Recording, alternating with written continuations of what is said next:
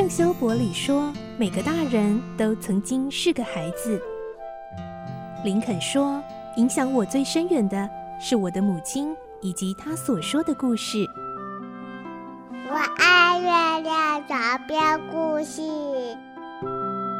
晚安，月亮床边故事。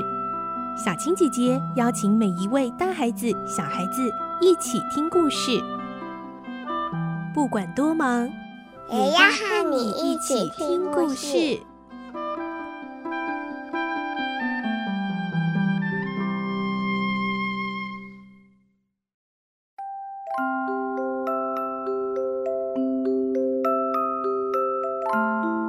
晚安，欢迎你和我们一起听故事。我是小青姐姐，我们继续来听《怪盗与名侦探》，今天是四十二集的故事了。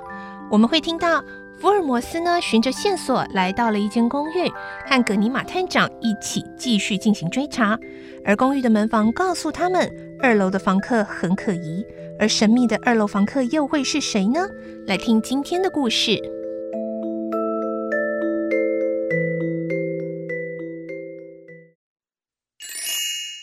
怪盗与名侦探》四十二集：神秘的房客。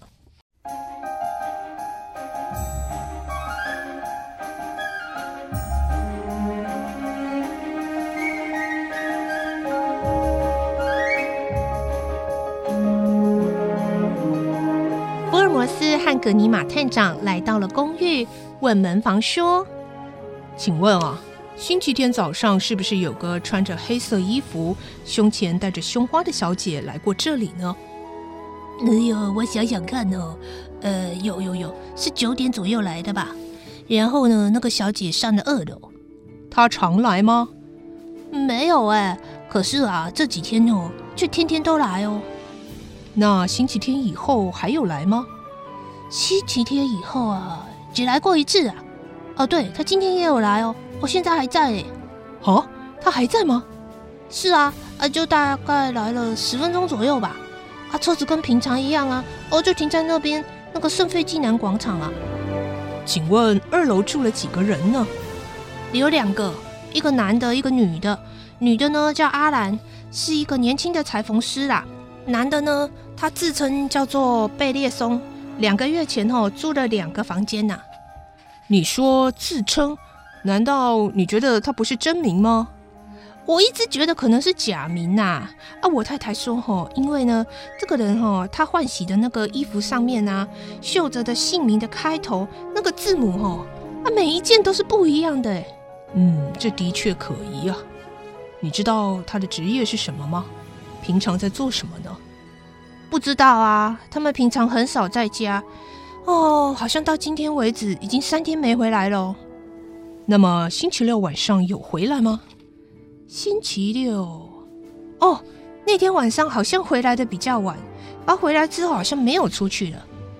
他是个什么样的人呢？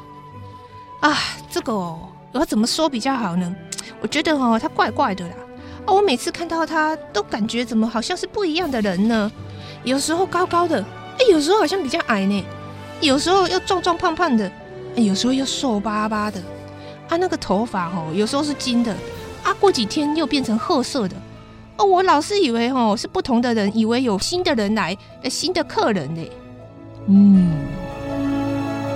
福尔摩斯和葛尼玛交换了眼色，他们认为一定就是罗平。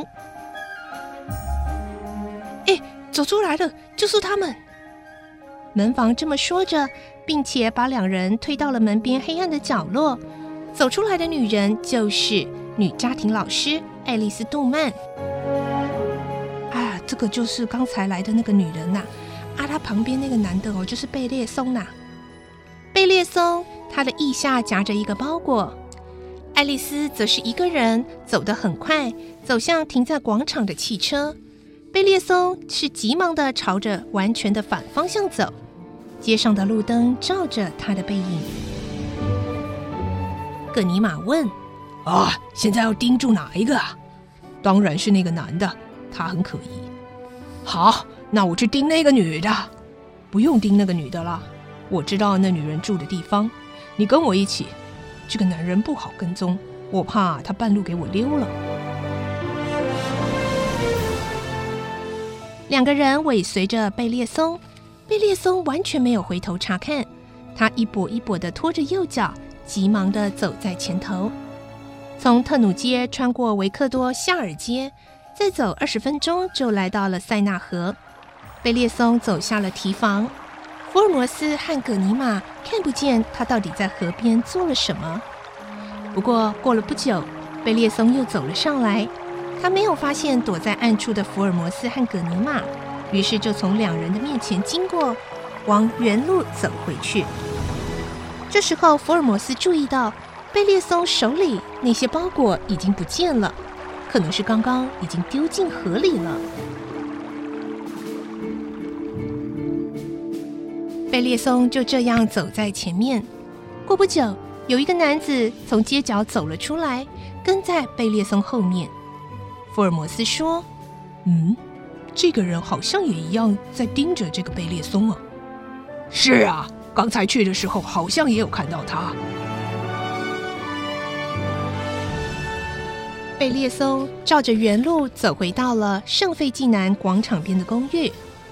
福尔摩斯和葛尼玛告诉门房：“啊，贝列松回来了。”门房回答：“哎呀，对啊，他哦刚刚回到二楼的房间，然后我有听到他好像从里面把那个门栓锁上了哦。二楼只有他一个人吗？是啊，啊，他那个仆人好像也不在哦。只有他一个人就好办了。”请问逃生梯在哪？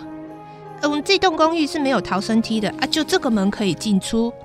哼，谢谢你。啊，没事了。回到自己的房间，他们两个人悄悄地上楼。葛尼玛按了门铃，没有人回应。再按了门铃，还是没有人应门。难道贝列松已经溜走了吗？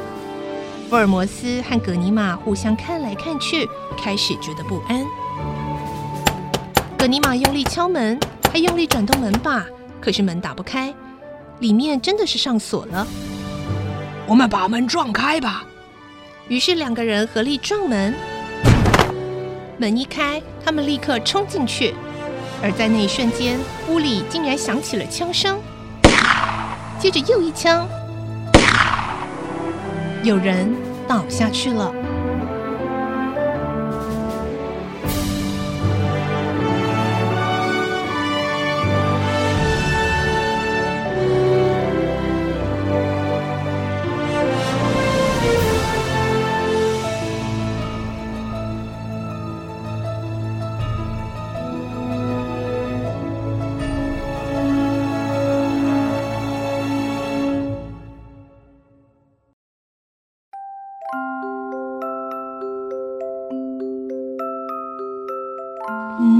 怎么会这样呢？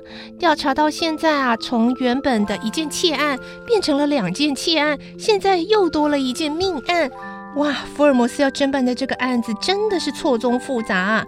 到底怎么样才会开始水落石出呢？明天再继续来听这个故事喽。